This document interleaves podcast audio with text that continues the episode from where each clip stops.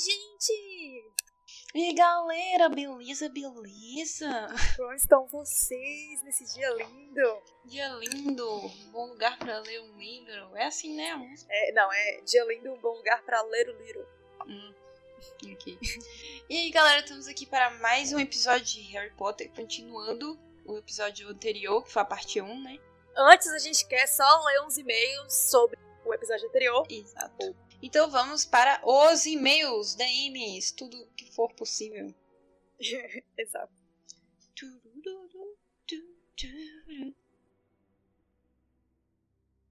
Ron breaks his wand, now Jenny's gone, and Harry's in mortal danger. Tom Riddle hides his snake inside his ginormous secret chamber.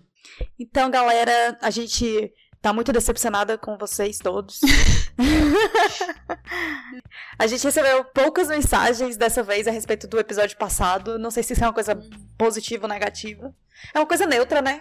Talvez foi porque a gente falou sobre tudo que tinha pra falar. É, a gente falou sobre a vida, o universo e tudo mais. A gente recebeu algumas mensagens assim, mas foi basicamente falando que a gente já tinha falado no episódio. E a gente mais conversou no pessoal, né? Tipo, com as pessoas específicas. Exato. E assim, uma das mensagens que a gente recebeu que pode ser uma informação nova foi uma dos nossos ouvintes dizendo que a gente comentou bem rápido assim sobre a questão da raça ariana em que a gente falou sobre não existe isso, porque existe miscigenação. E aí ela, ela falou que realmente não, não tem como. É, biologicamente falando, existe uma raça ariana, principalmente porque existe um estudo lá que ela comentou que é, basicamente a gente, quando há não sei quantos milhões de anos atrás, a gente cruzou com nossos primos neandertais e esse gene continuou no Homo sapiens e continuou até a nossa, nosso desenvolvimento. E ela comentou que o terceiro lugar no ranking pessoas dos países com mais esse gene é os países da Europa. Então, assim. Não existe a raça ariana. Não, não existe isso. Quem diria, né, que esse Foi. pensamento é um pensamento burro? Quem diria que não, que não tem nenhuma pauta biológica ou científica? Quem poderia prever? Né? Chocada aqui. É, muito, eu tô muito chocada. Como a Bela já falou, estamos muito decepcionados e muito tristes, porque vocês mandaram um milhão de mensagens, um milhão de coisas e um milhão de opiniões, porque a gente gosta de receber isso. Exato. Enfim, tudo bem. Então, para compensar, que tal se você mandar pra gente uma mensagem agora para o próximo episódio? A proposta é a seguinte: a gente tá querendo fazer um episódio especial de Dia dos Namorados. E a gente quer que você, ouvinte, conte pra gente histórias de dates que vocês já tiveram, pessoas que vocês já se envolveram. Histórias engraçadas, histórias tristes, histórias felizes. Pode mandar pra gente que a gente vai ler aqui ao vivaço. Ao vivaço depois de muita edição, claro. Mas a gente vai ouvir aqui no podcast e o, o episódio vai ser basicamente sobre isso. Pode ser tanto experiências engraçadas que vocês tiveram, ou inusitadas, como você falou, dates e encontros, ou qualquer outra história que você que tem alguma relação, né, com o Dia dos Namorados, com romance e tal. Você manda pra gente, a gente vai ler em total Isso. anonimato, não vamos falar, falar seu nome.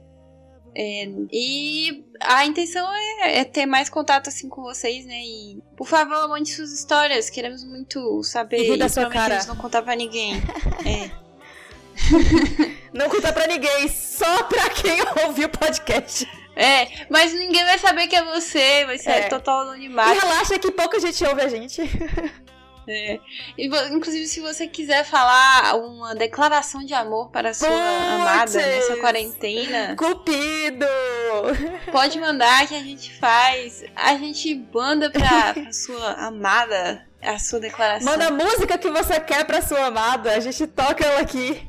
Sim, igualzinho rádio. Perfeito. Você pode mandar. Toca essa música enquanto você lê esse poema que eu fiz pra minha. pra minha. consagrada. É consagrada. Uhum. Isso.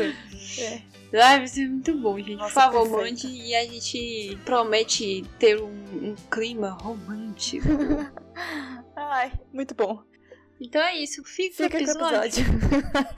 ai, ai. E mande sua mensagem. Por favor. Valeu. Senão eu vou chorar. Nunca Potter! Então, galera, continuando aqui, parte do capítulo 10. O balanço errante, já começa assim. Balaço. o Lopod. Lo, lo, Lockhart. O Lockhart, nesse início desse capítulo, ele fala que ele também foi a- apanhador. Queria perguntar pra vocês se isso é verdade ou se é uma das mentiras dele. Rapaz, eu não me recordo, mas eu acho que é uma das verdades também. Foi aquele negócio que eu te falei que ele chegou em Hogwarts querendo ser a pessoa que Harry é hoje, né? Então ele procurou glória e procurou fama.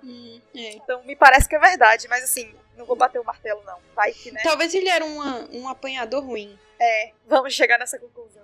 Assim, só pra dar um contexto, nessa parte, eles já começam a falar pra fazer a poção polissuco, porque eles estão desconfiando de, de Draco ser o herdeiro de Sonserina, né? Herdeiro da Sonserina. Esse, esse capítulo é o momento que a Hermione chega, ah, vamos fazer uma poção polissuco. Eles ficam, que, que, que é poção polissuco? Uma anotação que eu tenho aqui é mais pra depois, quando eles já vão começar o jogo de quadribol, que o Woody fala bem assim, vai lá, Harry, mostra pra ele é necessário mais do que um pai rico para ser um bom apanhador. Só que o detalhe é que o pai de Harry é rico também. Então, assim, né? Mas é um povo que não sabe, né? Então, né? E foi aqui que eu anotei que Draco é completamente apaixonado por Harry. Então, tipo assim, eu reitero, Não, não tem como você não concordar com isso. Se você não concorda com isso, você está errado. fechando os olhos para uma É realidade. isso mesmo. É engraçado porque, assim, antes desse, desse jogo, né, que tem essas conversas assim, o Ron chega, que eles estão querendo fazer a poção polissuco, que ele odeia a ideia de pegar partes de outras pessoas pra fazer a poção. Aí ele chega e fala: daria muito menos trabalho se você simplesmente derrubasse o Draco amanhã da vassoura. Perfeito. Eu, meu tipo, Rony, pare de ser perfeito, velho. Com certeza. E assim, eu adoro, eu não sei se eu já comentei isso, de que não é que eu adore, mas eu acho muito interessante como o Woody é fanático pelo quadribol, Sim. assim, sabe? Nossa, é, é- chega a ser cômico. Sim, e assim, a coisa mais importante do de todas, e eles têm que ganhar, enquanto eu sinto que os outros jogadores é só tipo, Ah, tamo aqui. então, assim. É. É. Parece que se não ganhar, o Woody morre. É. Eles ganham alguma coisa com o jogo de quadribol? Eles ganham dinheiro, alguma coisa? Ou é só Não, um jogo? é só a Copa. É tipo orgulho de casa, entendeu? Patriotismo. Talvez é o conceito de escolas americanas também, É. né? Porque eles têm essas paradas. Nem dessas. De... A gente aqui não tem muito esse negócio de esporte, campeonato, não sei Acho que tem, mas a gente que é alheio a essas coisas. É. Tanto que o Woody, velho, o Woody faz eles treinarem na chuva, velho. Eu fiquei, meu Deus, que inferno que não deve ser. Hum. Você treina, tá em cima de uma vassoura voando na chuva de óculos. Eu adoro que Hermione vem e, e usa o interview no óculos do Harry. E eu fico pensando, será que isso não é roubar?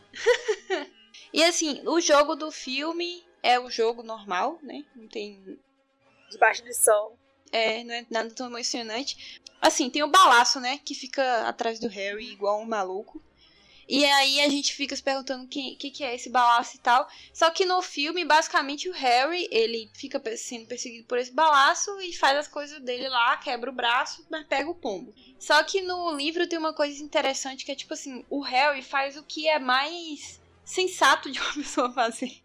Uma pessoa de 11, 12 anos fazer, que é tipo assim, Pediu tempo. é.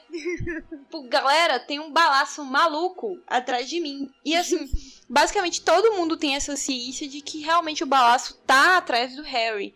Só que o Woody, que ele é maluco, ele fala assim: e daí? Vai, ele não fala exatamente assim, né? Mas. você que lute. É. Mas o Harry meio que fala, não, eu consigo, a gente precisa ganhar e não sei o quê. Que ele quer dar um de herói, né? E aí acaba que eles. Ele tem consciência de que o balaço tá atrás dele e tal. E, e continua jogando mesmo assim, sabe? Interessante. Esse pedir tempo. Legal. É. Mais lógico também, né? Mas... Fica até. Eu achei até um pouco mais emocionante, sabe? Porque todo mundo sabe que ele tá pra morrer. Principalmente o Fred e o Jorge, que é o- os. Batedores. Isso. E aí tem um momento que declara o amor eterno de Draco a Harry, que eles estão os dois, Música de romântico. né? Eles estão os dois na vassoura, um na frente do outro. O Draco não consegue parar de olhar pro Harry e não consegue ver que O pomo tá do lado dele. o sim, Perfeito. perdendo tempo olhando para o seu amor, o Harry vê o pombo e vai atrás. Exato. Ai, muito lindo. Essa história de amor. Aí basicamente ele quebra o braço, o balanço bate na, na- no braço dele, né? Essa parte é igual ao filme. Ele quebra o braço, aí vem Lockhart e faz merda. E dá muita agonia, velho, quando o Lockhart chega e o Harry fica tipo, não, não, não, deixa, pô, deixa, deixa. Não. Eu vou pra enfermaria mesmo. E, e os irresponsáveis que estavam lá do lado deixou. Não, tá, tudo bem que o Lockhart era professor da escola, teoricamente era alguém que eles podiam confiar e tal, mas porra, a gente sabe que é Lockhart. Né, velho? Tem um pouco de noção. É, e tipo assim, o protocolo, qualquer pessoa que tem um acidente, não chega o professor e fala, peraí que eu vou consertar sua perna. Não, você manda pro hospital. É. Fazer osso crescer não é nada fácil. Olha, você queria o quê? Suco de abóbora? E aí tem a descrição que eu achei muito legal do osso do Harry crescendo e ele sentindo o osso crescendo, sabe? De tipo assim, ele fala que lascas começam a furar o seu corpo e ele sente muita dor. É, eu achei até meio impactante para um livro de criança, né? Se em teoria esse livro é de criança. Mas eu gostei muito dessa descrição, sabe? Eu, eu, eu achei muito legal, muito bem feita. Imagina, velho. Isso, velho, imagina seu osso crescendo e você sentindo agulhadas, sabe? Enquanto. Nossa. Nossa. Aí, nesse momento, é, o Dobby chega na enfermaria, né? É nessa, nesse momento que a gente descobre que tudo é culpa do Dobby, né? O balaço é culpa do Dobby. Ah, Deus. O ódio que eu sinto dessa porra. Mas eu amo o Dobby. É, não tem como não amar, né, véi? E assim, uma coisa que eu gostei dessa parte foi porque talvez não, não, não foi nenhuma questão do filme não soube passar, foi eu que não prestava atenção mesmo. Mas nessa parte eu entendi melhor por que, que o Dobby faz isso com o Harry especificamente, sabe? Tipo assim, por que, que ele procura especificamente salvar, com muitas aspas, a vida do Harry, sabe? É, realmente no livro explica. O diálogo é mais rebuscado, né? É, porque ele fala que a vida dos elfos domésticos mudou muito depois que o Voldemort morreu.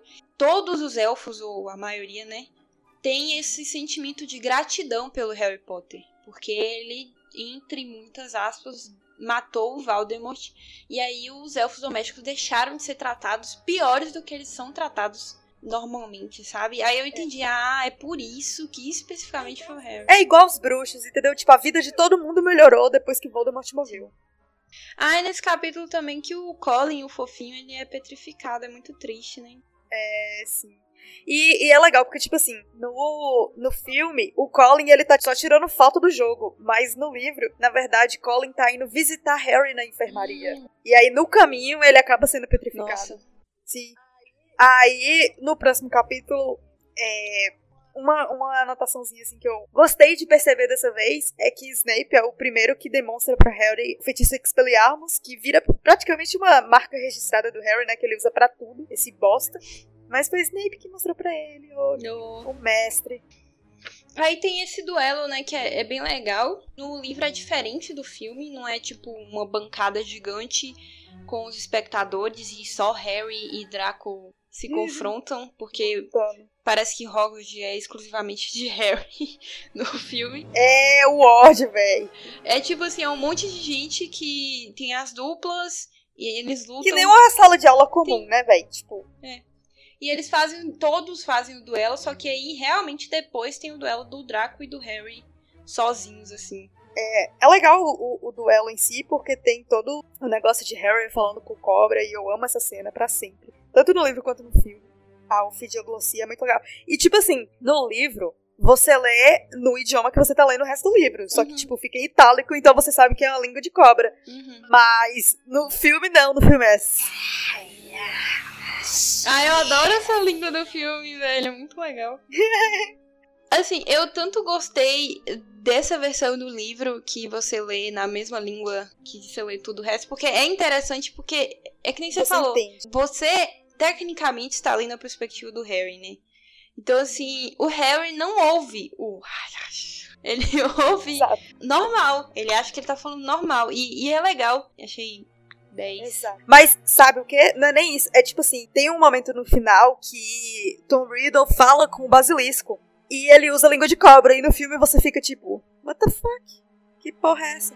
Mas no livro você entende o que ele fala. E é muito mais legal. Sim, e é muito legal porque, assim, Primeiro porque ele fala na hora que ele vai conversar com o Ron e Hermione, como que ele, ele fala uma, uma língua que ele nem sabe que ele pode falar. Uhum. E eu acho que Exato. isso, assim, vem de uma pergunta para tu também, que acho que isso vai vir muito do fato dele ser o Morcrux. Sim, exato, é. É por isso Esse que ele é não sabe que ele sabe fazer isso, né? Tanto é que, fun fact, que depois que ele derrota Voldemort e tal, ele nunca mais fala a língua das cobras. Ah, perfeito. Eu ia perguntar isso também. O legal também é porque eu gosto de que toda essa. Eu não gosto, né? Mas toda essa claustrofobia que é criada assim no Harry faz ele se questionar. E é uma parada que não dá para você perceber no filme e dá muito para perceber no livro. E é muito interessante de ver. Questionando, tipo, será que eu sou isso? Será que eu sou um monstro, sabe? Será que eu sou uma pessoa ruim? É, tudo bem, eu aceito o motivo que tem e tal.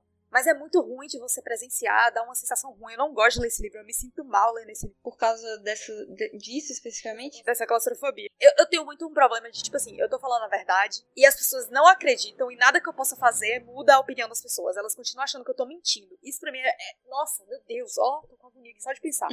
Mas é, dá muita claustrofobia mesmo. Ah, e, e um negócio também que ele fica se questionando muito é se ele não deveria ter ido pra Sonserina e que ele não é da Grifinória e que, enfim, ele é uma pessoa ruim, não uma pessoa boa. Do trio, todos eles têm características de outras casas, né? Tem ninguém uma coisa só, preto no branco. Né? A gente, a gente é um amálgamo de coisas. E é muito, é muito legal isso, porque também, uhum. se você for parar pra pensar, toda a série, ela meio que demoniza a casa de Sonserina. Mas Sim. tanto o Chapéu Seletor, ele mesmo fala, Harry, você poderia se dar bem na Sonserina. E seria bom para você também. Mas a gente tem essa impressão de que, tipo assim, não, ele é uma pessoa boa. Pessoas boas não vão para a Sonserina, então é impossível. É isso que a série tá colocando um contraste. Não é bem assim. Nesse livro, principalmente, a gente tem essa impressão de que a Sonserina é um lugar ruim. Por causa do herdeiro. Exato, exato. Por causa da perspectiva de Harry. É, e da história dos fundadores. É como eu falei, o Sonserina, ele foi uma pessoa ruim. Tipo, do mal, né? Mas não necessariamente a casa Sonserina é. Uhum. Sim, sim. Aí é uma coisa que dá mais claustrofobia. Eu acho que é uma das coisas que mais me deu claustrofobia. Ele faz o um negócio da cobra no duelo, a cobra não atacar o Justino. E aí, especificamente depois, ele se sente tão mal que ele quer ir falar com o Justino. E ele comenta que ele vai falar com o Justino. É, que eles falam assim: pra que você quer ver ele? Só porque ele é nascido trouxa, não sei o que, é, lá. Aí a galera fica falando que ele vai matar ele e tal. E aí, o que acontece exatamente depois que ele fala que vai ver o Justino. É o Justino ser atacado. E aí você fica, velho, que inferno, meu irmão, sabe? Dá uma agonia. Concordo. E é muito bom que nessa parte. Ah, porque assim, não foi o Harry, obviamente, porque a gente lê a perspectiva dele, né? Mas na, no momento, entre aspas, que o Justino ele é petrificado, o Harry viu o Hagrid no, no corredor e o Hagrid está, tipo, segurando um galo morto. É perfeito. É bom que tem uma cena extra no, nos coisas de Harry Potter lá do 2 que mostra justamente isso, Sim. é muito bom. Não, mas se bem que até no próprio filme mesmo, quando o Hagrid entra no, na sala do Dumbledore, ele fala, não foi Harry, não foi Harry. Sim, sim, perfeito. Ele tá com o galo na mão. Uhum. E aí, que nem você falou, ele vai pra, pra sala, né, do, do, do Dumbledore, porque a McGonagall pega ele literalmente com a boca na botija. Na botija. Mas a melhor parte é Hagrid entrando, na minha opinião. Não, pra mim a melhor parte é a parte que ele olha pra Fawkes e pensa assim, caralho, velho, já pensou se esse pássaro morre aqui bem na minha frente e a porra do pássaro pega fogo, velho. é. É verdade, tinha esquecido, velho.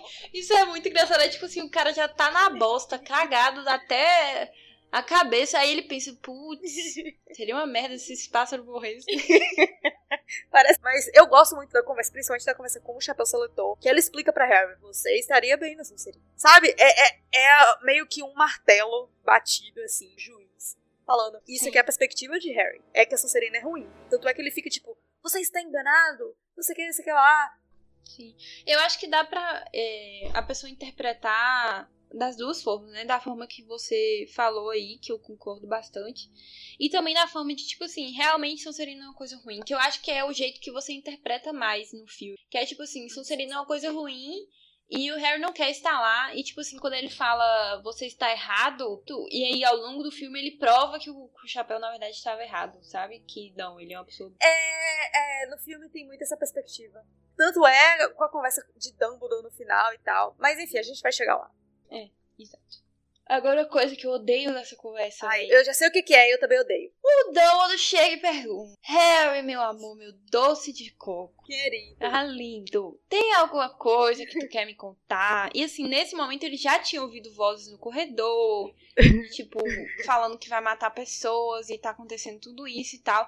Aí ele fala: Não, professor, não tem nada. Eu fico. Que, velho, o Dumbledore não é um diretor ruim, ele não é uma pessoa ruim, ele não é um diretor rígido. O que que custa tu falar? Meu irmão, eu tô ouvindo uns bagulho doido nessa escola. Não precisa dar tantos detalhes, velho. Mas é tipo, porra, sabe? É um adulto responsável na sua frente, com autoridade para resolver seus problemas. Puta que Claro que se pariu. ele contasse não teria livro, mas seria muito bom. Se ele contasse, não ia ter história. Beleza, entendemos. Porque o Dumbledore Mas- ia conectar os pontos em dois segundos. Ele ia- o que Hermione fez, Dumbledore fazia em um minuto ali. Porque ele é muito Pois sábio, é, né? com certeza. Exatamente. Ele tem o poder de desilusionamento.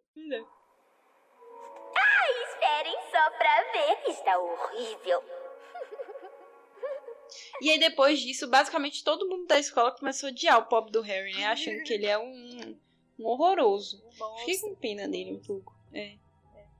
Depois desse momento vem o Natal. E é no Natal que basicamente a poção lá que eles estavam fazendo pra investigar o, o Draco fica pronta, né? Isso. É bem parecido com o filme, né? A Hermione faz lá os bolinhos pra dar sono no Crabbe e no Goyle. Só que a coisa que eu queria comentar especificamente é que tipo, quando eles vão se transformar, tipo, quando eles tomam a poção polissuco, eu acho que a partir do momento que eu tô lendo o livro, eu tô tendo totalmente impressões diferentes sobre a magia, sabe? Eu acho que quando você só assiste o filme, você acha que é tudo muito indolor. Tipo assim, aparatar não dói, pode flu não dói, é, tomar remédios mágicos que vão fazer seu osso crescer não dói. Só que tudo isso dói, entendeu? E tipo assim, a, tomar a poção polissuco dói muito, pelo que Harry fala, sabe? Não dói assim no nível, tipo, desmaiar de dor. Mas é um negócio que ferve a sua pele, que você sente sua pele ficando quente. Borbulhando. É, e tem toda uma descrição de como é que acontece. É estranho, não é, é uma transformação, não é um negócio simplesmente estala o dedo e virou, sabe? É um negócio que você tem que passar por ela. E eu achei muito legal. No filme eles fizeram bem feito, na minha opinião, a transformação. Mas essa- essas descrições, elas, né, só tem em livro, então. Mudam. É, mudam as coisas. E só um detalhe que é é uma coisa importante, porque assim, nesse filme, uma decisão cinematográfica foi botar os atores de Harry e Ron pra dublarem o personagem transformado. Só que no, no universo isso não acontece. Quando você toma a poção suco tudo muda, até a voz. Tipo mística. Até mesmo a voz. E aí, a- quando eles conversam com o Draco, uma coisa que eu queria falar é que assim, eu gosto muito da raiva do Ronnie. Eu gosto da característica esquentadinho dele, que não, não, não se vê no filme, não existe no filme. No filme ele não tem personalidade. E não é por culpa do ator, eu acho. Nessa cena, especificamente, ele é o esquentadinho do grupo, sabe?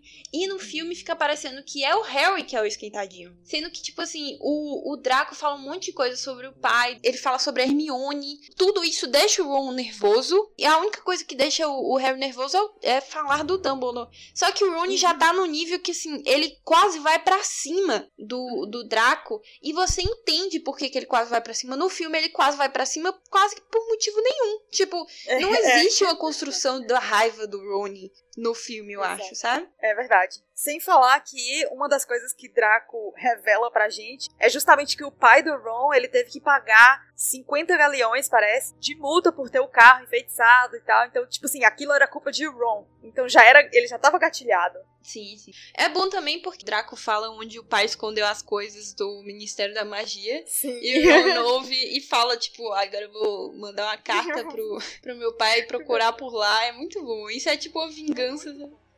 É muito bom, velho. É, nessa, nesse próximo capítulo é o momento em que eles acham o diário de Tom Riddle, né?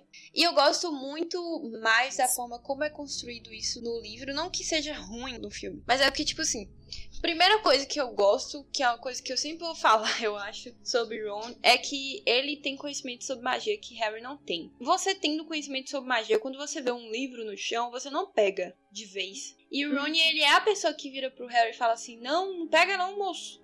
Tu não sabe o que que meu pai já me contou que essas coisas faz. Dá pra você pegar um livro e ele queimar seus olhos, sabe? E é uma coisa meio óbvia, né? Mas é tipo, é óbvia pra eles no mundo bruxo. Sim, exatamente. É, é, eu gosto muito dessa perspectiva, sabe? De da gente trouxa e do Ron.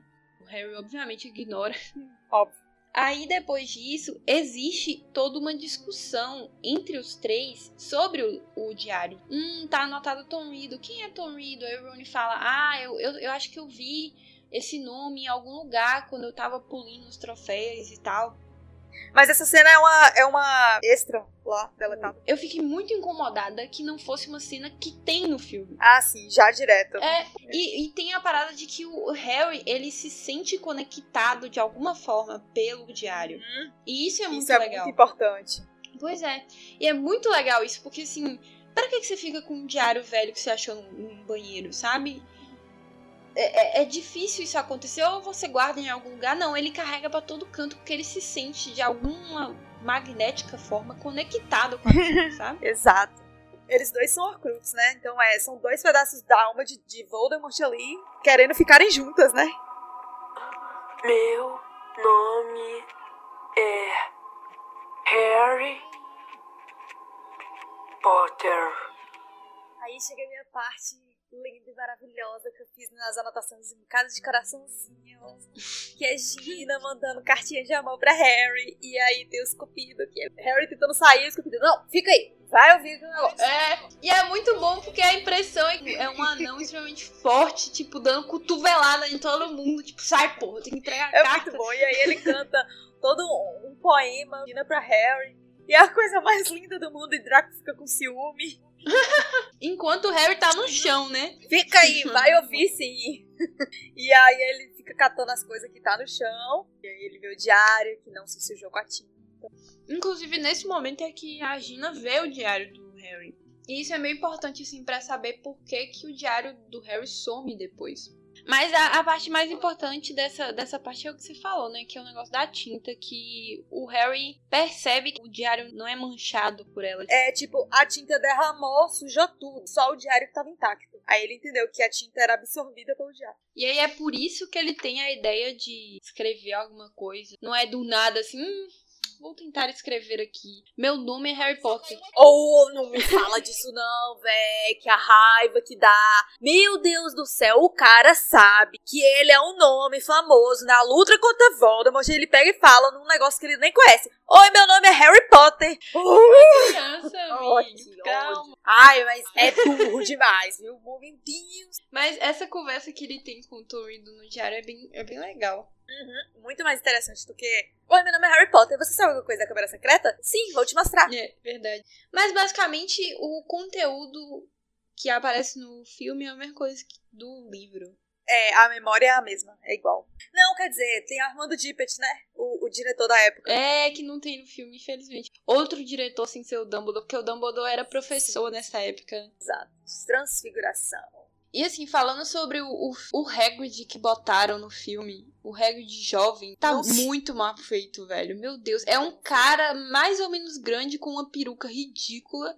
Sim, e a cara embaçada. Sim, pra ninguém ver a cara dele. Eu fiquei, meu Deus do céu, gente, que Muito isso? mal feito, muito mal feito. Mas basicamente o conteúdo dessa parte é botar a culpa no, no Hagrid, que é uma tentativa ridícula. É, não, não faz sentido ter culpa no Hagrid. Você conhece Hagrid? Não tem. Porquê, motivo, razão ou circunstância. É uma tentativa válida que eles tentam é falar tipo, que o Hagrid queria proteger o basilisco. Que eles não sabem ainda que é um basilisco, mas queria proteger esse monstro que tá na câmara secreta. Ele queria abrir pra isso, sabe? Não pra matar pessoas. Exato. E aí acabou que sem querer esse bicho saiu matando todo mundo. Isso é mais válido do que virar assim, o Hagrid é ruim. É, com certeza. É muito capaz o Hagrid querer abrir só pra proteger o monstro. Sim, mas é, isso é bem capaz. Ah, uma coisa que eu queria perguntar dessa memória. O Tom Riddle, então, ele é mestiço. Isso! Lembra de Hitler que ele, ele não, não fazia parte das características que ele avaliava? Ele não é um ariano? Sim. Mesma coisa. O que é doido, porque ele fica querendo matar sangue puro, sendo que ele não é. Exatamente. Mas pelo menos agora você entende o porquê que Hagrid foi expulso. É, exato. E o pior é que, tipo, em teoria eu já sabia, né? É isso. Eu, eu tinha tanta vontade de falar, amiga, você já sabe. Mas aí eu acho que seria meio que um spoiler. É, eu acho que eu não reparei, sabe? Que aí o, o Hagrid, ele é expulso porque o Tom Riddle fala pra todo mundo que quem soltou o bicho da Câmara Secreta foi o Hagrid. Eu acho que o Dumbledore não acredita, mas, né, não era ele que era o diretor na época. Justamente, o que que acontece? Se, se todo mundo acreditasse que ele realmente estava soltando monstro e tal, ele teria ficado em Azkaban, ponto final. O que que acontece? Dumbledore, ele intervém pro Hagrid, ele, ele fala do caráter de Hagrid e tal, falou, não, pô, ó, só uma criança e tal, e o pai dele também tinha acabado de morrer, então ele não tinha casa pra ficar. Aí Dumbledore ofereceu pra ele o trabalho de, que é o que ele tem, né, de cuidador da, do terreno e das criaturas de Hogwarts. Ou seja, também é uma coisa que fala muito da- do porquê que tem a lealdade de Hagrid com, com Dumbledore. Dumbledore salvou ele, basicamente. Se não fosse Dumbledore, ele não, não ia ter emprego, ele não ia ter... Por vários motivos que a gente vai falar mais lá na frente, mas, tipo, basicamente, Dumbledore deu uma casa pra Hagrid, né? E meio que foi a única pessoa que confiou nele também, né? Exato. Aí nesse, nesse capítulo também é quando a, a gente sabe que é no final a Gina que pega o diário de volta, né? E, e eu acho engraçado que no filme destrói tudo do Harry. Destrói o colchão do menino. Ela é tão pequenininha, velho. Mas vai descobrir que Hogwarts estará sempre aqui para ajudar a todos que nos pedirem. É a primeira vez que Harry tem um contato direto com o governo. Sim, sim. direto entre aspas, né? Que tipo, não foi ele conversando, mas ele tava ali no momento, ele viu por baixo dos panos. E Harry Potter é uma, é uma saga muito política. A gente vai se envolver muito com o governo, tem muita questão de lados e tal e tal e tal. E essa é a primeira vez que ele vê que, tipo assim, o governo ele não tá ali pra fazer as coisas bem feitas. Ele está, ele tá ali pra fazer as coisas pra mostrar que tá fazendo, o que é completamente diferente. Tanto é que, ele, que o Cornélio Fudge, ele fala bem assim, gente, eu tenho que prender Hagrid pra mostrar que eu tô fazendo alguma coisa. Eu sei que não é Hagrid, todo mundo sabe que não é, mas eu vou fazer o quê? Eu vou fazer nada? Eu tenho que fa- fingir que eu tô fazendo alguma coisa. Então eu vou prender Hagrid. Sim, Eu acho legal que Harry tá vendo isso, já tá desiludido com o governo. E eu adoro o Dumbledore, velho, nessa cena. E é muito bom porque o Cornélio tá com botas roxas de bico fino e um chapéu coco cor de limão. Perfeito, perfeito. Eu vestiria isso no dia a dia. Que essa é a parte que o, o Harry e o Ron vão conversar com o Hagrid pra ver se o. Hagrid que abriu a câmera. E aí eles nem conseguem conversar porque chega o Cornélio e o Lúcio e todo mundo. Exato. E eu fiquei muito triste que o Hagrid vai pra Azkaban, velho. Eu tenho uma visão tão negativa de Azkaban. E é mesmo, é pra ter mesmo. Isso passa a ser um traço forte de personalidade do Hagrid daqui pra frente. Ele lembra muito do momento que ele ficou em Azkaban, e foi um momento muito horrível pra ele. Enfim, a gente vai descobrir mais lá na frente. Mas eu gosto muito do final dessa cena, que é Dumbledore passando uma mensagem para o além de forma sutil. E Hagrid basicamente falando assim: então, gente, tem alguém escondido aqui na minha casa. Desafio vocês acharem. Ai, muito bom. É. Mas a frase de Dumbledore, você vai descobrir que eu só vou realmente ter deixado a escola quando mais ninguém aqui for leal a mim. E também descobrirá que ajuda sempre virá em Hogwarts a todos aqueles que peçam por ela. Nossa, lindo, lindo, lindo. Tudo que Dumbledore fala tem tanto significado, tão... Ai, meu Deus. Oh, meu Deus. É, realmente concordo. Depois disso, eles vão conversar com Aragorn, né? É, Porque o Hagrid fala sobre. eu não gosto desse capítulo. Eu leio ele a pulso, porque eu sou aracnofóbica muito forte, eu odeio isso. Então a única anotação que eu fiz nesse capítulo foi que eles finalmente usam lumos na porra da floresta. Véi, seria tão mais fácil se eles ensinassem lumos desde o início pra... Por exemplo, teve a hora lá no em Harry Potter 1, né? A Pedra Filosofal. Que Filch descobre que os alunos estão fora da, da cama porque tem a porra de um lampião. Se ele usasse lumos, não precisava disso. Lumos podia ter salvado a vida dele tantas vezes. Mas aí ele só vai usar aqui agora, né? Então, finalmente. Talvez eles não ensinam números exatamente para as crianças não fazerem merda. Mas aí não ensinava feitiço nenhum, né? é verdade. Assim, as coisas que eu tenho pra comentar desse capítulo, que você tem gatilho, né? Pode falar, à vontade. Eu vou ficar aqui, ó. Lá, lá, lá, lá, lá, lá. Primeiro, é porque, tipo assim, o Draco vira assim, aposto cinco galhões que o próximo vai morrer. Pena que não foi a Grindy. Eu gosto muito do, de como o Rony fica quando atinge a Hermione. Ele fica tipo, Minha namorada não, porra! o que encobre a nossa teoria de que eles trocam cartinhas de amor desde o início. Porque ele fica muito puto, ele tipo salta pra tentar bater no, no Draco e o povo não deixa. Ele, eu vou matar ele com as mãos, eu, meu Deus! Ai. E também nessa parte tem uma parte que eu odeio, que, que me fez, assim, já não gostava muito de Lockhart, mas nesse momento eu odeio ele, porque ele vira e fica falando, não, eu tenho certeza que foi o Hagrid. É claro que foi o Hagrid. Não se preocupem, gente. Foi o Hagrid, ele tá em Azkaban, não precisa mais se preocupar. Ele fala assim, mas é claro que é o Hagrid, senão por que, que o governo ia prender ele? Sim, e ele, tipo, eu eu sempre achei que foi o Hagrid, que o Hagrid não prestava. Meu Deus, velho, cala a sua boca. Desceu. Aí eles vão, né, nessa parte gatilho para Laís, que eles vão lá ver o Aragorn e tal. É extremamente parecido com o filme. Vão lá ver o Aragorn tentar atacar eles. E aí o carro salva eles. O carro é maravilhoso. Sim. O carro ali tem muita personalidade, velho. É, tem mais personalidade do que Giro no filme. E é muito bom porque o ator do Ron, ele é muito perfeito nessa cena. Porque assim, uma coisa que. Uma coisa que eu queria acentuar, eu acho que diferente do, do Ron do, do filme, o Ron do livro, ele é mais corajoso. Ele é mais. Ele não é tão medroso quanto a gente tem essa impressão no do filme. E aí, quando você vê o Ron com muito medo nessa cena, é diferente do Ron que você conhece, que já tem muito medo de muitas coisas, sabe? Você vê que realmente é um problema pra ele aranhas, porque em outras situações ele tem medo, tem, mas não tanto igual é passado no filme. Aí o Aragorn explica lá que não foi ele, ele não é, e que ele odeia monstro que realmente tá na Câmara Secreta. Do, você tem uma teoria pra isso, né? Do porquê que as aranhas odeiam o basilisco. Eu falei, Tem, sim. agora eu esqueci. É porque elas têm muitos olhos. Ah, é mesmo. Olha só como. eu- Véi, eu sou muito esperta, na moral. Eu tinha esquecido disso. Mas é, tipo, se o basilisco mata só de você olhar pra ele e as aranhas têm muitos olhos, pô, a chance dela morrer é muito mais alta. Feito. Nossa, eu eu sou muito maravilhosa, véi. Laís do passado. É uma, te- uma boa teoria.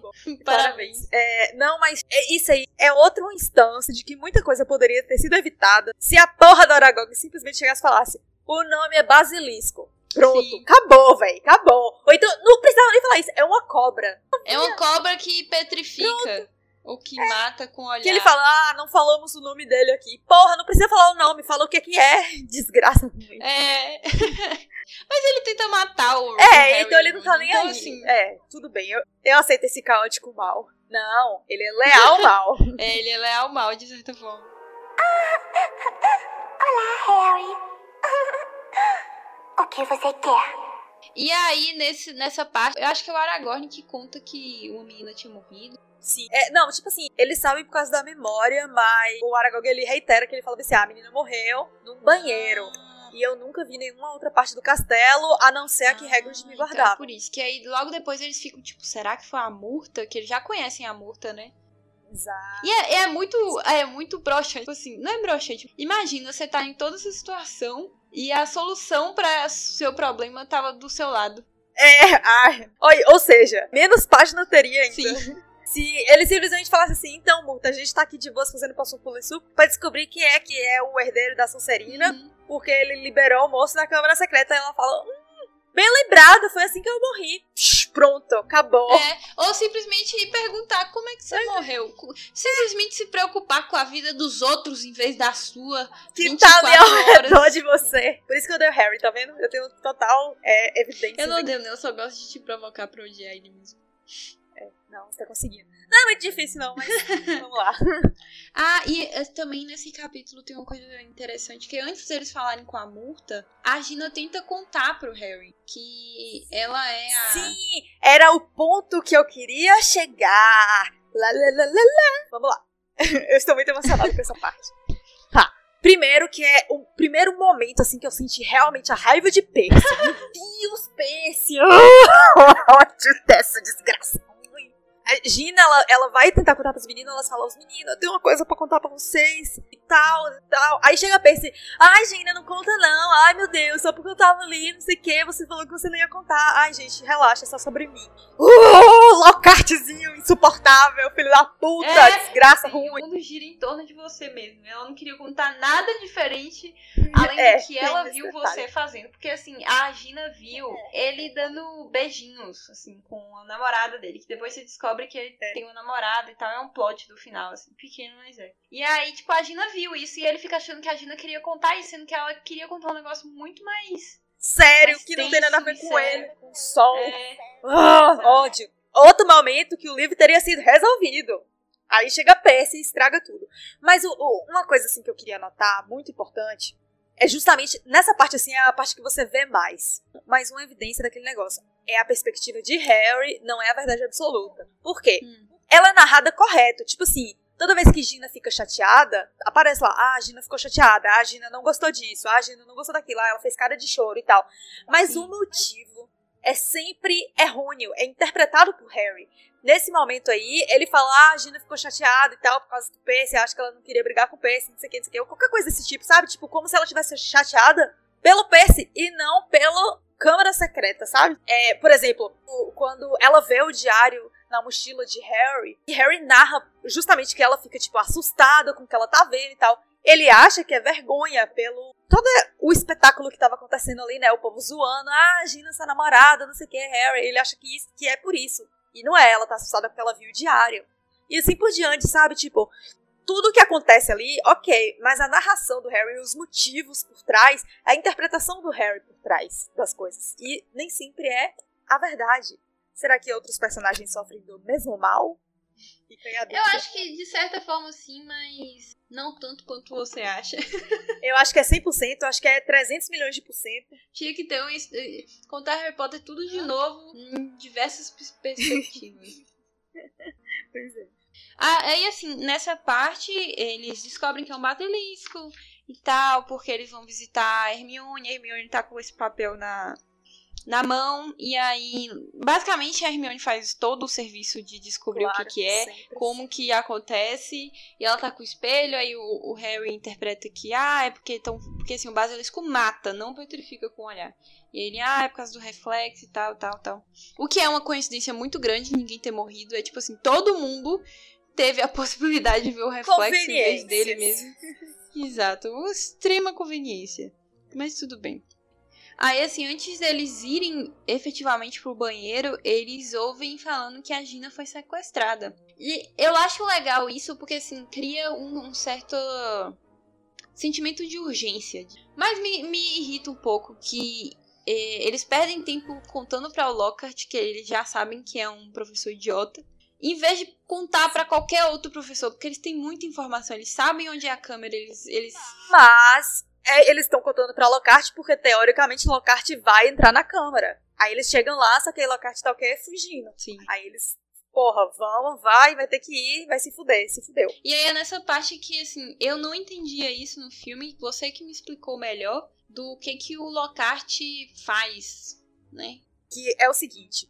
Ele é da Corvinal, então ele é inteligente, ele não é simplesmente um boboca. Bom, Ele é. Só que ele usa a inteligência dele pra o mal, né? Tipo, pra ganhos próprios. O que, que ele faz? Como eu falei antes, é, quando ele chegou em Hogwarts, ele queria fama, ele queria ser genial e tal. Só que ele não pôs o esforço em fazer as coisas que ele queria ter fama. O que, que ele fez então? Ele ficava na aldeia. Aí, na aldeinha lá, no vilarejo e tal, chega um cara e derrota um dragão. Antes mesmo de tipo, virar história, ele chegava pro cara e falava assim: então, me conta aí tudo, tô fazendo aqui uma entrevista e tal. A pessoa contava tudo, ele simplesmente ia lá e apagava a memória da pessoa e, escrevia o livro como se fosse ele que fez. Isso é muito inteligente, caralho. E o feitiço de memória dele era muito poderoso, muito poderoso. Só falhou porque o feitiço saiu pela culatra, senão tinha continuado, tinha perpetuado, entendeu? É, e assim, eu não tinha percebido isso no filme e fui perceber quando você me explicou, basicamente, quando a gente tava assistindo o filme. E eu, eu acho, não é nem legal, né? É, é interessante que ele faz muito isso, porque como desculpa de que as pessoas que faziam os feitos de verdade, eles não eram muito bonitos fisicamente, Sim, pra ficar na capa das revistas, dos livros e tal. sabe? Olha a desculpa que o cara inventou pra... Tem que ser muito nojento mesmo pra pensar assim, né, véi? Puta que pariu. Aí eu gostei que também, quando a Murta tá falando pra eles que eles vão lá com o Lockhart, né? Eles obrigam o Lockhart aí porque eles ficam apontando a varinha. porque o Lockhart não sabe nem refletir um, feitiço de Expelliarmus. E aí, eu gostei que a Murta, ela meio que explica que nem todo mundo vira fantasma. E é basicamente o que a gente já conhece. Tipo assim, ela que estava decidida a assombrar a menina que fazia bullying com ela. Então, por isso que ela virou um fantasma. Eu amo essa história. Faria o mesmo. Só que aí é um problema, sabe por quê? Ó, tipo assim, quando você decide virar fantasma, você simplesmente decide não é, seguir em frente, sabe? Tipo, ir dessa vida pra melhor. Você fica no meio do caminho. Isso é perpétuo. Você não tem como mudar de ideia depois. Ela quis atormentar a menina que fez bullying com ela, né? E aí, tipo assim, fantasma ele pode ir pra todo lugar que você, quando vivo, foi. Tipo assim, você era vivo, foi tal, tal, tal lugar. Morreu, você só pode visitar esses lugares específicos. E aí a menina que fazia bullying com ela tava sempre nesses lugares, por exemplo. Ela trabalhava no Ministério da Magia e a multa já tinha ido lá e tal. Até que um belo dia a mulher pegou e falou assim: ó, foda-se essa merda, eu vou me mudar daqui. E aí a multa perdeu o propósito dela, que era atormentar a mulher. E aí ela foi fazer o quê? Atormentar Hogwarts, porque era o outro lugar que ela tinha ido quando ela, quando ela tava viva, entendeu? E aí ela viveu a vida dela no banheiro. O propósito dela, ela, ela viveu até não poder mais, mas e agora? Ela vai ficar, tipo, 500 milhões de anos ali, fantasmando? É, assim, tem um, um filme muito legal sobre esse negócio aí que você falou, que eu vou aproveitar, deixa aqui. É que é a Ghost Story. Que é exatamente sobre, tipo, é, essa ideia de que o fantasma, ele tá preso ao local que ele morreu. Ou que ele morreu não, né? Que ele era ligado, que ele quis estar ali. O objetivo Uhum. dele. E aí é basicamente essa história. É muito interessante, porque é isso, velho. É eterno, entendeu? Você vai ficar lá pra sempre. Você se agarra num objetivo pequeno. Seu objetivo vai sumir, ou a pessoa vai morrer. A Olivia poderia simplesmente ter morrido, tipo, de velhice. E a, a Murta ia continuar viva sem, sem propósito nenhum, sabe? Exatamente. Então, talvez virar um fantasma não é uma boa ideia tanto. Mas assim, a perspectiva desse filme é muito mais negativa do que ser um fantasma Hogwarts, que é, entre É, aspas, positivo. E tem uma comunidade de fantasmas, né, véi? É. Este lugar aqui é muito esquisito, não acha? Você mora aqui? Quando eles entram na câmera, o que que Harry tem que falar? Ele tem que falar abra na língua de cobra. Eu fiquei, véi, que senha bosta. não é uma senha, porra. É só um comando. Mas pelo menos inventa uma senha melhor. Tipo, Não, e outra coisa, se você for pe- pensar no, no contexto de senha, é uma ótima senha, porque só poucas pessoas falam língua da cobra. não, eu achei ruim. Porque só- não necessariamente você precisa ser o herdeiro. Você só precisa fazer- falar a língua da cobra. Então, assim, sim, o isso é propósito da Câmara de ser só o herdeiro se perde. Mas também existe o detalhe. Você chega lá dentro da câmara e encontra a porra do basilisco, que ele não simplesmente obedece a língua de cobra, ele obedece o herdeiro de Sonserina. Então, É diferença, né? Agora, uma pergunta: dá pra aprender a falar a língua de cobra? Não, é um talento inato. Ah, que pena. Assim, é- eu acho que é preferência minha.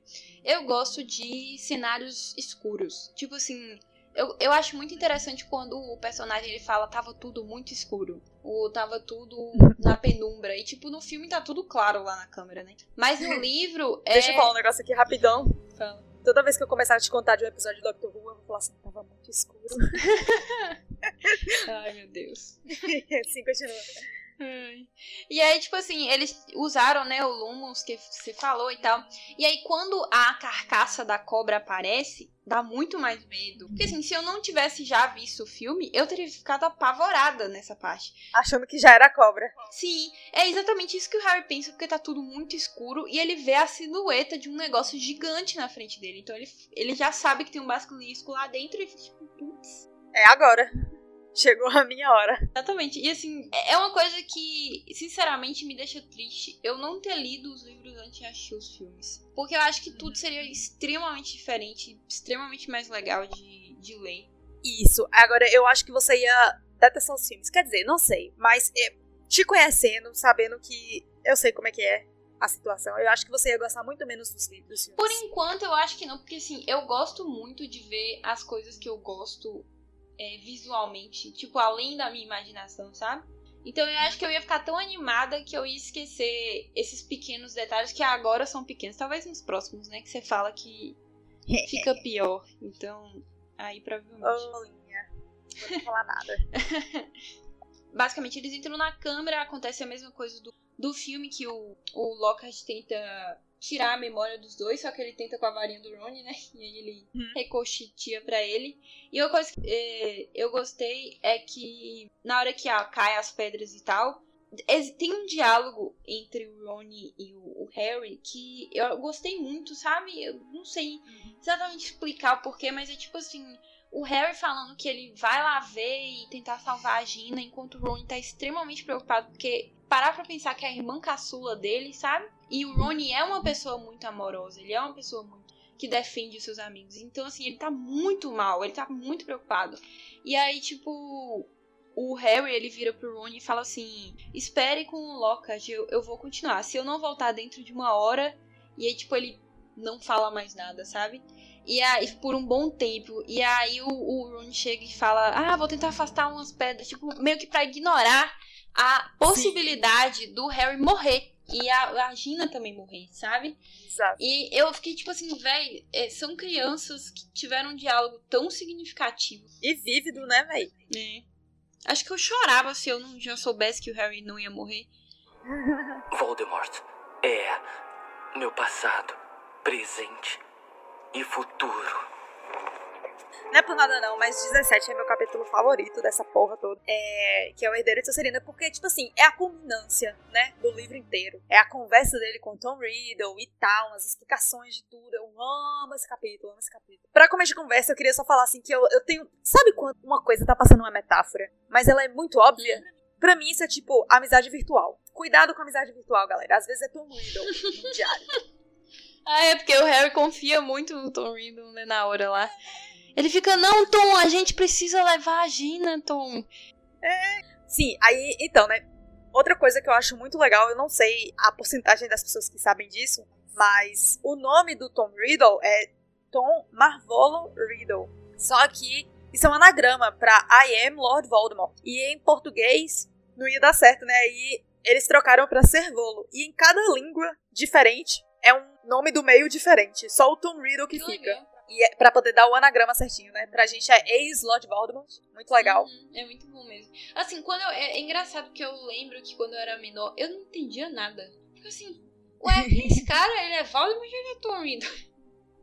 tipo, eu demorei muito Exatamente. tempo pra entender, assim, quando eu era mais nova, né? Eu gosto do início do diálogo dele, que ele fala... Depois já que ele percebeu que ele pessoa, né? Ele fala... Ainda que seja eu a dizer, Harry, sempre fui capaz de encantar as pessoas de quem precisei. Exatamente, é o que eu falei no podcast anterior sobre Harry Potter. A lábia do Voldemort é grande. É, é isso que define ele. É, gente, é o Hitler, sabe? Então, assim. E eu gosto muito da conversa que, que eles têm. Eu, eu fiz várias anotações sobre isso. Uma delas é que Tom ele começa a fazer perguntas pra Harry. Ele pergunta: um bebê sem nenhum talento mágico, como que escapou de Voldemort, o maior bruxo de todos os tempos? Em nenhum momento ele considera que ele cometeu um erro. Sim. Não.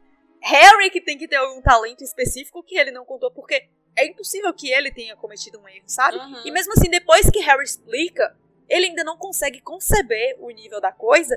E ele fala assim: Ah, então, bem que eu imaginei, você só teve sorte. Não foi sorte.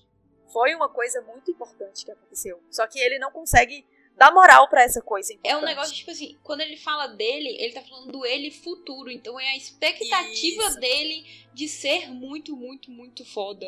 Então não é possível que meu Exato. eu muito foda errou. E, e, tipo assim, né? Se a gente for levar um pouco. Assim, eu não sei até que ponto certas, certas coisas acontecem. Por quê? Eu sei que Voldemort, o Voldemort que a gente conhece no futuro, não tem o conhecimento que tá acontecendo agora com esse, entre aspas, Voldemortzinho do passado. Porque é uma memória, é uma coisa a mais e tal. Só que Harry basicamente explica pra Voldemort, Voldemortzinho, né? Explica pra Tom Riddle o que que trouxe ele é, essa vantagem a mais em relação a Tom Riddle, que é o fato da mãe dele ter se sacrificado e tal, e tal, e tal. E esse pedacinho de informação é justamente o que influencia Voldemort no futuro a planejar, fazer o plano dele pra poder retornar e tal, e aí ele pega aquele sangue de Harry. Tudo isso é importante por causa dessa informação. Eu sempre acho que, que ele conseguiu essa informação daqui, mas eu sei que no futuro ele não sabe de- desse acontecimento. Talvez ele sentiu a Horcrux morrendo, né? Que o diário morre. E de alguma forma ele foi atrás da informação, não sei. É, eu, eu, não, eu não sei essa parte, mas é, ele não sente as Horcruxes morrendo. É justamente esse o detalhe. É, ele não tem conhecimento sobre isso. Mas enfim, e aí, falando sobre Horcrux, a gente tem esse, todo esse detalhe, né? É, a primeira Horcrux destruída foi justamente uma das primeiras Horcrux que Riddle fez quando ele tinha 16 anos. É, tipo assim, eu não tenho certeza que foi exatamente a primeira, mas foi uma das. Se não, se não foi a primeira, foi a segunda. Pra você ter noção, o Tom Riddle de 16 anos já havia feito e assim, no caso, uma pergunta aqui. Que é, tem que matar alguém, né? Pra fazer um Horcrux. É basicamente Exato. isso. Será que foi a Murta que ele matou e fez essa Horcrux? Sim, foi a Murta que geme que morreu pra fazer essa Horcrux. Foi? E ela foi a primeira também. Ok. Uma coisa que você falou quando a gente tava assistindo o filme que é muito real é por que, que o vilão tem sempre que falar tanto, velho? Tipo assim, É. ele, literalmente fala tudo que tem pra falar. Exatamente. Ele, ele explica tudo, fala. Ele fala basicamente, vai, se você pegar esse, essa, esse dente de basilisco e meter no meu diário, vai ter uma surpresa massa. Ele fala basicamente isso. Mas eu gosto muito do combate que tem com o basilisco, de Harry usando a espada e tal e tal e tal. E eu queria só deixar um detalhe aqui muito bom, que aí você tem que sempre se lembrar, que essa espada ela foi cravada na boca do basilisco, embebida em veneno de basilisco. É, um, é uma coisinha de informação importante. Hum, então eu já sei o que, que é, né?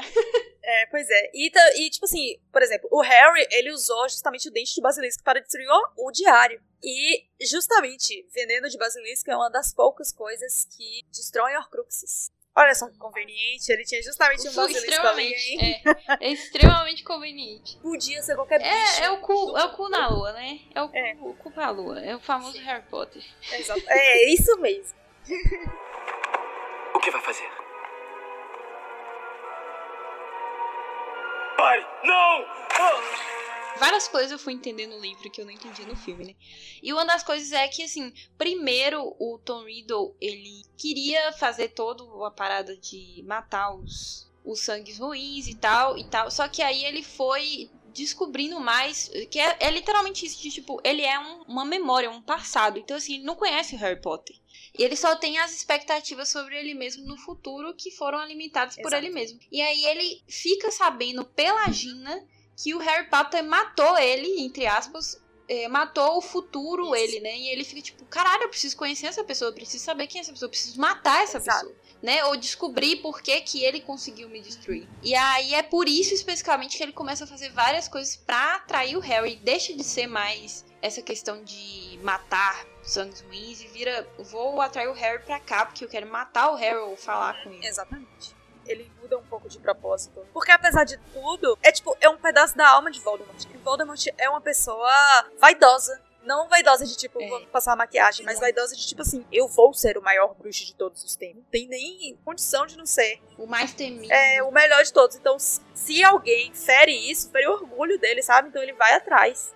É, e assim, antes ele queria, quando ele era mais jovem, né? Ele tentou matar o, o- a galera sangue ruim, só que o Dumbledore foi que não deixou, basicamente. Exato. Tipo, ele viu que, que não ia dar certo. Resolveu falar, não, depois eu faço de novo. É isso. Eu acho que foi, tipo, a, talvez, isso aqui eu teorizando e você pode falar se tem algum, algum sentido de, tipo, talvez o, o Voldemort nem tentou fazer o Horcrux nesse momento específico, sabe? Foi só, tipo assim, vou deixar um aqui pra fazer o trabalho que eu não terminei, sabe? Ele, ele fez os Horcrux querendo alcançar a imortalidade, mas ele também via esses Horcrux como peças, ferramentas pra conseguir o que ele queria. Então tinha, tem os dois lados da moeda. assim. Entendi, entendi. E basicamente ele não conseguiu da primeira vez por causa de Dumbledore. Eu quero falar isso de novo, que eu quero esfregar na cara do Voldemort. e assim, um negócio que eu acho interessante também, que eu não percebi quando assisti o filme, é que a Dina começa a morrer porque ela tá passando a vida dela pro Tom. O Tom começa a virar uma memória visível e real. Porque a Gina tá Física. sendo sugada. É, física, porque a Gina tá sendo Exato. sugada. Tá basicamente dando a vida dela pra ele, assim, de certa forma. Exato. E eu adoro que ele, cheio de rancor, fala: Dumbledore foi afastado do castelo meramente por minha lembrança. Eu fico, ai meu Deus, para de se achar, meu Enquanto há alguém leal a Dumbledore aqui, ele nunca estará longe. irmão." Que a. a Ai, gente, eu, eu vibro quando eu leio isso, velho. E aí chega Folks com o querido Chapéu Seletor. Nossa, eu, eu, eu vou deixar um pouco mais pra falar sobre isso no próximo capítulo. Mas é uma das cenas que eu mais amo, assim. Tipo, eu não gosto de Harry Potter, o, o personagem. Eu gosto da Grifinória, a casa. Mas, assim, o significado dessas coisas pra mim, muito forte, sabe? Eu vou deixar pra falar disso mais no próximo capítulo. Eu só queria dar um detalhe aqui. É, no livro, Fawkes cura Harry antes dele destruir o diário. Que faz mais sentido, né? Porque, tipo assim, Sim. o veneno age em segundos. Ele teve tempo de matar o diário antes de ser salvo. O momento no, no, no livro é muito legal. De tipo, quando ele. O que ele faz lá, o todo o show de matar o basilisco. Ah, e também assim, uma coisa que é um pouco parecido com o primeiro livro. O momento épico do basilisco é um parágrafo. Ah, é. É muito Exatamente. triste, velho. Mas aí, assim, quando ele tá com veneno, ele com- é, um, é uma descrição muito legal. Tipo assim, parece que ele vai morrer. Ele, ele descreve, né, que a dor é muito horrível e que ele começa a não ver direito, tipo, embaçado, né? Fica tudo escuro, É. fica tudo. E, e- e é meio agoniante essa parte de, tipo, o Tom senta na frente do Harry e fica assistindo, sabe? O Harry morrer. E o Harry tá lá, tipo, não conseguindo. E ele, ele, ele chega até a falar: "Ah, se isso for morrer, pessoal, Harry não é tão mal assim. Eu fiquei tipo, ai meu Deus. Eu gosto muito do ego de Voldemort, né? Que ele fica. Tá vendo, Harry? Uhum. Eu, uma mera memória, te derrotei. Ai. Eu sou demais e não sei o quê. Aí Harry não morre, né? Aí ele fica. Não tem problema, eu ainda sou demais. Não sei o quê. Ai, velho. É, na realidade, eu prefiro assim, só eu e você, Harry Potter. Isso assim. Ai, meu Deus. Eu ainda anotei aqui, se é, você era assim, por que, que você não fez isso desde o início? Pois é. Deixou o basilisco sentado lá. Pois é, E foi só, só eu e tu, vem tranquilo. otário, nojento. E o pior é que Hum. se ele não tivesse botado o basilisco pra atacar Harry, ele tinha sobrevivido. Porque foi por causa da- do dente de Sim. basilisco que Harry matou o diário. É, e o Harry estava sem varinha no momento lá do início. Era só ele falar, Avada Kedavra. Era só isso, Mix. Avada Kedavra. Acabou Harry Potter. Não, Mas não. Vou soltar minha cobrona. É.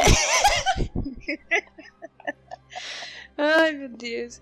E é bom porque, assim, em vez do Harry se arrastar pro diário igual no filme, é a Fox que dá o diário pro Harry. Então, tipo, não foi o Harry que do nada pensou, uau, o que, que eu vou fazer? Não, foi a Fox que já sabia. Nem é inteligente o suficiente. Ai, meu Deus. Mas é isso. É, E outra coisa, dá mais significado. Tipo, a Fox sabe o que, que tá acontecendo ali, Sim. entendeu? Ela tá passando informação ali do jeito dela. Foi ela que cegou o basilisco, foi ela que foi e chorou na ferida, foi ela que deu o diário. Então ela, ela é uma puta ave foda. velho. Tipo assim, é a Fênix, né, velho? A Fênix é incrível genial. Sim. E eu não sei se eu já comentei com você, mas o rabo dela, a, a pena dela que tá na varinha de Harry. Então eles já têm essa conexão. Incrível! Isso até parece magia! E o próximo capítulo, vamos para ele. E assim, eu já gosto que no início começa com o senhor e senhora Weasley no, na cena, o que é bem melhor do. Né? Porque os pais ficaram preocupados com a porra da filha. E é muito bom que eles chegam do nada na sala, né? Que tá tendo a reunião com os Sim. pais. Porque ninguém sabe que eles estavam fazendo isso. Exatamente. Então é do nada. Sim, ó, uma coisa que é aquilo que a gente tem conversado. É, o Ron, ele vive no mundo bruxo. Então ele tem a cultura do mundo bruxo. E aí o próprio senhor Weasley, ele fala um negócio, fala assim, imagina, a gente sempre te falou, nunca confie em nada que possa pensar por si mesmo, se você não sabe onde fica seu cérebro. Tipo, sabe, é, é uma coisa que eles falam no dia a dia. Inclusive, eu achei um ótimo conselho. É, muito bom, velho. E, é- e eu gosto muito porque o, quando o Dumbledore pega o diário e olha pro diário, eu acho que é quando ele realiza as Horcruxes, assim, sabe? É, e- porque ele vira e fala bem baixinho, genial. E, tipo, é, é, pra mim ali ele já percebeu tudo, sabe? Sim. Que ele é muito inteligente. Exatamente. E eu achei bem, bem legal, que é uma frase bem pequena, mas, né, você sabendo o contexto todo da história. Aham. Enfim, né? Aí tem um momento que Harry conta as histórias, conta tudo que aconteceu e tal. E eu, eu gosto muito dessa cena, mas eu só queria pontuar um negócio pra, tipo, tirar do caminho e depois a gente continua falando, que é Lockhart. Esse não é o último momento que a gente vai ver ele, a gente vai ver ele mais uma vez lá na frente. Ah, é? É, Sério? e, e é justamente, tipo assim, no filme acabou Lockhart aqui, tipo, isso até parece magia. E acabou Uhum. Lockhart. É. A gente ainda vai ver ele mais uma vez e é bom lembrar o estado que ele tá agora. Ok. Sem memória Totalmente. E, e ele tá meio drogado, né, velho? Tipo assim, é, alguém falando não sei o que, não sei o que, uma espada, ele... Espada? Esse menino aqui tem uma espada, ó. É. Ai, gente, coitado. Sim, mas vamos lá, né? Tem a conversa de Harry com Dumbledore. Eles começam a conversar sobre coisas que eles deviam ter conversado no met- na metade do livro, né? É, uma delas é justamente a espada de Grifinória. Harry, ele ele tira a espada do chapéu. E é aquilo que eu te falei no, no podcast anterior. O chapéu, ele era de Grifinória. Ele era de Godric Gryffindor. É, e ele, tipo, imbuiu o chapéu com várias coisas e tal. Uma delas foi a espada dele. Ele guardou ali. É, é meio Rei Arthur, né? Apenas a pessoa que tiver as características que eu é, valorizo, ela vai ser capaz de tirar essa espada desse chapéu. Isso é uma informação tão importante. Duas coisas. Primeiro, é como a gente já sabe, né? Lá na frente, Neville ele tira a espada do chapéu, mas tem toda uma construção pra isso. E o fato de que, sim, Harry caberia na Sonserina. Ele é uma pessoa que Sonserina tem. Ele tem características que Sonserina é, valoriza. Mas ele também tem características que é, Grifinória valoriza. E por isso ele conseguiu tirar a espada. Ele é um verdadeiro Grifinória. Mesmo que ele sinta que ele ainda pode pertencer a outra casa. Mesmo até com a alma de Voldemort dentro dele. Ele ainda é uma Grifinória. Por quê? Dumbledore fala. São as nossas escolhas que no- nos mostram quem somos de verdade, mais do que nossas habilidades. Ou seja, ele pode falar com cobra, ele pode ter todas as mil e umas qualidades, mas não é assim que ele escolhe agir, não é, sabe, por benefício próprio, ele escolhe agir pra ajudar as pessoas, ele escolhe agir com coragem, ele escolhe agir dessa forma. Da mesma forma que Hermione, com mil e umas inteligências, ela escolhe agir de forma corajosa, às vezes contra a lei, às vezes contra o- a ordem, Que ela acredita. entendeu? E exatamente, em prol de outras pessoas. Isso é uma coisa que Grifinória valoriza muito. Então, assim, características, né? Dumbledore, ele, ele bota assim logo, fala assim, não é definitivo. Ele fala, ele tem uma frase que é muito linda, ele fala, é, às vezes eu acho que a gente escolhe as casas cedo demais. Uhum. Porque as pessoas crescem, as pessoas evoluem, as pessoas Uhum. mudam. Tipo, elas, elas aprendem novos valores. Então, ela pode ser uma coisa só, mas ela pensa de formas diferentes durante a vida dela. Isso define é, alianças diferentes. E eu acho isso muito bonito. É, também acho. Muito legal.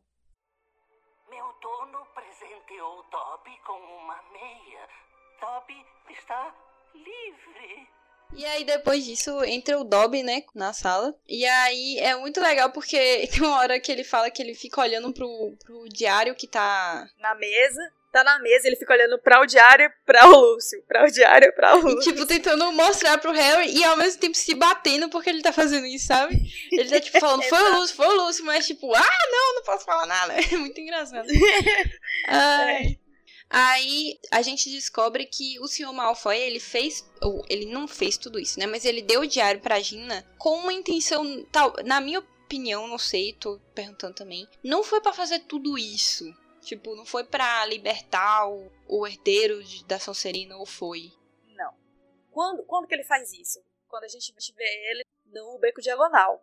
A primeira coisa que ele faz primeiro é ir em Borgsenburg. Ele fala, ó, tem um cara aí do ministério, o senhor Isley, que ele tá enchendo meu saco, então eu tô desfazendo aqui de algumas coisas e tal e tal e tal. Se desfez de algumas coisas. Logo em seguida ele vai e vê, e vê a família Hum. Weasley. Então aí ele tem a ideia, ó, tô com esse negócio aqui que, não- que eu tenho que esconder de alguma forma, ó, vou esconder com eles. E aí depois eu denuncio eles. Se eu denunciar esse cara aí e ele tiver com isso aqui, qual, qual vai ser a moral dele de ir atrás de mim? Nenhuma. Então eu vou desmoralizar ele, eu- talvez até prender ele e tal, entendeu? Então, tipo assim, é, foi, foi um motivo assim pequeno, idiota, egoísta e tal. Não foi maligno, grandioso, de tipo, vou matar os nascidos trouxas e não sei o quê. Existe alguma explicação do porquê o diário tava com ele? Sim, sim, mais na frente. Ah, ok. ok. É bem político, É, né? político. Dá pra ver isso acontecendo no Brasil. Ai, ai. Se a gente for ainda esperar Voldemort entrar no poder, meu Deus né? do céu. Meu Deus do céu. Se já não tá, né? Se já não dá. Voldemort é Se bem que esperto. Voldemort era inteligente. é. Exatamente. E aí, é muito bom que o, o Dobby continua a apontar pro diário, apontar pro Lúcio. Tipo, o Harry já morreu de tanto entender. e tá o Dobby. Eu super imagino o Dobby com os dedinhos pequenininhos, assim, sabe? Tipo, e depois se dando murro, muito engraçado. E aí, eu, assim, eu acho a cena do filme melhor que a do livro, nessa parte da liberdade do Dobby. Porque, basicamente, o. Fala, né, que o, o Harry pegou a meia imunda dele. E botou o, o coisa dentro. Tipo assim, no, no livro é o diário dentro da meia. No filme, é a, é a meia dentro do diário. E eu fiquei pensando, velho, que essa meia devia estar muito imunda. Tá muito, muito. Ele tava na câmara secreta, velho. Porra, Harry, toma um banho. Toma um banho. Ah, e é muito bom, assim, o do filme eu achei mais é, performático, É. eu diria. O livro é simples, o que acontece. Assim, simples não, né? Porque você fica muito emocionado que o Dobby ficou livre. Mas também no... Assim, o que tem muito mais lógica, o, Malf o Sr. Malfoy não tenta matar o Harry É. no, no livro. Imagina se Porque no filme ele tenta matar o Harry, velho. É muito insano. ele, ele quer lançar uma avada, véi. Na moral, numa escola. Sim, porque assim, ele não fala avada que é da, mas ele fala av. E o Dobby es- empurra ele, né? Ai. Então. Agora, uma coisa que eu queria te perguntar: por que que o, no livro o Sr. Malfoy ficou com tanto medo do Dobby? Porque assim, o Malfoy vai tipo gritar com o Harry, e aí o Dobby fala: o senhor não fará mal a Harry Potter, o senhor irá embora agora, o senhor não tocará em Harry Potter. E aí, tipo assim, ele vai embora, sabe? Por que que ele tem medo? Porque pareceu que ele tinha medo do. Do É, não. É dois motivos, na verdade. Eu não, eu não diria nem medo, mas é tipo assim: é, ele tá acostumado com Dobby servir ele. Os elfos domésticos, eles têm muito, muito, muito poder. Muito poder mesmo. Ah, Uhum. Só que ele não pode usar contra a família dele, entendeu? É, é por lei, tipo, é uma lei. Não é tipo lei escrita, é uma lei das magias, entendeu? sim. E é assim que funciona. Então, quando ele vê Dobby agindo contra ele, é um baque, né, velho? Tipo, o negócio sempre serviu ele à torta e à direita. E agora, de repente, não pode. E também o nível do poder de Dobby, porque ele é um elfo doméstico. E, tipo assim, é por isso que os bruxos regulam tanto as criaturas. Porque elas têm muito poder. Muito, muito, muito, extremamente muito poder, entendeu? Aí os bruxos ficam ameaçados. Se sentem ameaçados. Sim, entendi. Desculpem o atraso. Ponto. Que aí eu acho que o filme é muito melhor do que o livro. Que assim, o momento do final que a gente assistiu junto, né? Porque assim, isso não tem no livro, mas no filme é aquela emoção quando o Hagrid entra, todo mundo aplaude ele e tal. E como eu recebi mais significado nessa cena, quando você me falou de tipo assim, imagina você viver 50 anos sendo acusado de uma coisa que você não fez, e aí finalmente descobrem que você não fez e tipo, como deve ter sido esse sentimento. Então, eu fiquei com saudade de ter isso no livro, entendeu? De ter esse momento Aham. para o Hagrid. É. Porque ele merecia, ele viveu 50 anos com pessoas achando que ele tinha matado uma menina, entendeu? Exatamente, que ele era perigoso e tal. Eu fiquei muito. Ah, O final do livro é só eles batendo resenha no trem. Mas eu acho que, se eu não me engano, todos os livros mais ou menos terminam assim. Quer dizer, a maioria deles, né? Terminam nesse sentido. E eu gosto que o, o Harry vai lá e dá um número de telefone pro Rony pra não acontecer o negócio das cartas. É muito bom. Hogwarts não existe sem você. Bom, E é isso, né? E acabamos o segundo livro da saga. Exato. Vamos agora às perguntinhas finais. É. Qual a melhor cena do livro e do filme? Pra mim, a do livro é a conversa com Tom Riddle, que eu falei, né? Tipo, pra mim é a culminância do, do livro inteiro. Uhum. Tipo, é um momento de explicação, de, de criar, pegar peças assim do quebra-cabeça, que é a saga inteira, e sair colocando nos lugarzinhos e tal. E no filme, claro, todo mundo aplaudindo Hagrid. Meu Deus, essa cena, pra É. mim, todo, todos os filmes tinham que acabar desse jeito. com a. Todos os filmes que acabam de ser muito bom. Eu concordo que a melhor parte pra mim é, o... é essa do Hagrid. Agora, do livro, eu gosto da parte do da casa do Rony. Toda a parte da casa do. Rony. Acho muito boa. Senhora. E a pior cena. pra mim, a do filme é Aragorn. Eu não Ah. consigo assistir. Eu fecho os olhos, eu deixo pequenininho, qualquer coisa do tipo. É, né? Porque você tem extremo gatilho Eu sou isso. pior que o Ron, porque eu não entrava ali nem fudendo. Podia ser Hagrid, podia ser o amor da minha vida, passando perigo. Eu falasse, ó, Meu Deus, aranhas. nem eu, velho. Véi, amiga, não se meta com aranha se você precisa de aranhas pra te salvar. De aranhas. Ai. E a pior cena. Eu acho que a, a sequência do achou o livro, o livro no diário, e aí pegou o diário já escreveu. Tudo isso é muito confuso. Não tem muito uma lógica, na minha opinião, assim. Tudo meio. Não. Do livro, pra mim, é todas as cenas que Lockhart aparece. Eu odeio. Ai, que- Assim, não é um capítulo inteiro, mas a parte do basilisco, Ah, sabe? Ser um parágrafozinho pequenininho só é meio. Putz. seu personagem favorito do Rony. No livro. E tu? Dobby. Ah, que fofo. Tipo assim, eu, eu, eu sei que ele faz muita burrice, velho, mas é tipo. É muito absurdo. ele faz da melhor das intenções. E no filme. No filme é Hagrid. É, assim, eu gosto muito de Hagrid, obviamente. Mas vamos fazer assim, ó. Sem ser Hagrid. Porque senão a gente sempre vai colocar Hagrid, é muito difícil. é, que senão sempre vai ser Hagrid. É. Eu acho que eu gosto muito da Hermione no filme. e do Ai, ela é Dumbledore. E do Dub. Eu acho que eu vou ficar entre a Hermione e o Dub. O Dub do filme é muito carismático. Ó, ó, eu sei que eu sei que vai haver julgamentos mas eu gosto muito do Tom Riddle naquela cena que ele tá conversando Uhum. com o Harry, porque eu acho uma escolha de ator muito bem escolhida. Eu obviamente eu não tô só falando do ator, tô falando do personagem também, mas a começo de conversa, o ator foi muito bem escolhido, foi um ator que é, tá dentro das características do Voldemort, de cabelo preto, cacheado, assim, meio parecido com o Harry e tal. Mas eu gosto muito de, tipo assim, o quanto esse personagem realmente capturou o Voldemort. Quem é o Sim, Voldemort? a o essência, egoísta, é. o, o vaidoso, sabe? O egocêntrico e tal. Eu, eu acho tão um flash forward que a gente vai ter, assim, no futuro, sabe? E ele atuou muito bem. É, a parte ele que ele morre mesmo é muito Nossa, velho, tipo, eu, eu, eu, assim, criança, podia acreditar que foi filmado ele fingindo, ao invés de ter feito efeitos especiais. Realmente, concordo. O que você Exato. menos gostou é do, do livro. Eu diria o Lockhart. Com certeza. não tinha como falar velho. Eu odeio o Lockhart.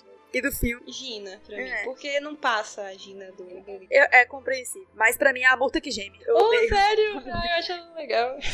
Sério. Eu acho que se tivesse aquele pedacinho de história que ela fala que ela saiu procurando a menina que bulinava ela por toda a vida, e atormentar a menina, eu gostaria mais dela. Mas ela é só uma menina que fica reclamando de tudo, sabe? Tipo, beleza, o nome dela é Murta que geme. Mas no livro ela tem motivo pra estar reclamando, sabe? No filme ela só reclama. Eu entendi. Eu gosto um pouco dela. E por último, defina o livro em uma palavra. Poderia ser melhor. Uma palavra, ok. Tipo assim, a história é boa e tal, só que eu, eu sei lá, eu sinto que ele tinha mais potencial, talvez. Pra mim, ele é claustrofóbico. Eu, eu fico hiperventilando quando eu tô lendo, porque eu fico, meu Deus, por que que isso tá acontecendo, velho? Tá tudo errado, velho. E filme versus livro, eu gosto mais do livro. Eu gosto mais do filme. Tipo, eu- o livro, pra mim, ele. Não, não, não, peraí, peraí. Vamos recapitular. Obviamente eu gosto mais do livro, tem muito mais história e tudo mais e tal, e tal, e tal. Mas, o, pra mim, o filme, ele é um dos melhores filmes e o livro é o pior livro. Então, assim, Hum, entendi o que você falou. é, é- é em questão de perspectiva, né? De, de contexto. É, o filme ele é muito bom. Eu não tô falando que o filme é ruim ou que o filme é pior. Não, é, o filme é bom. Em algumas partes melhores muito, ainda. muito mais nuance. É, isso. Finalmente acabamos Harry Potter 2. Uhul. Então é isso, galera. Muito obrigada por ouvir. Se você viu até aqui, mande seus comentários. É, por favor, mande todos os comentários possíveis. Que a gente E comecem a ler Harry Potter 3, que daqui a algumas semanas a gente vai começar a comentar sobre ele. ler. Então é isso, galera. Muito obrigada por ouvir. Você é um anjo. E Maravilhoso. beijos. Seu miau foi mais alongado, meu ui foi mais alongado, você percebeu? É, daqui a dias a gente vai estar fazendo 3 segundos de cada. Ai, meu Deus.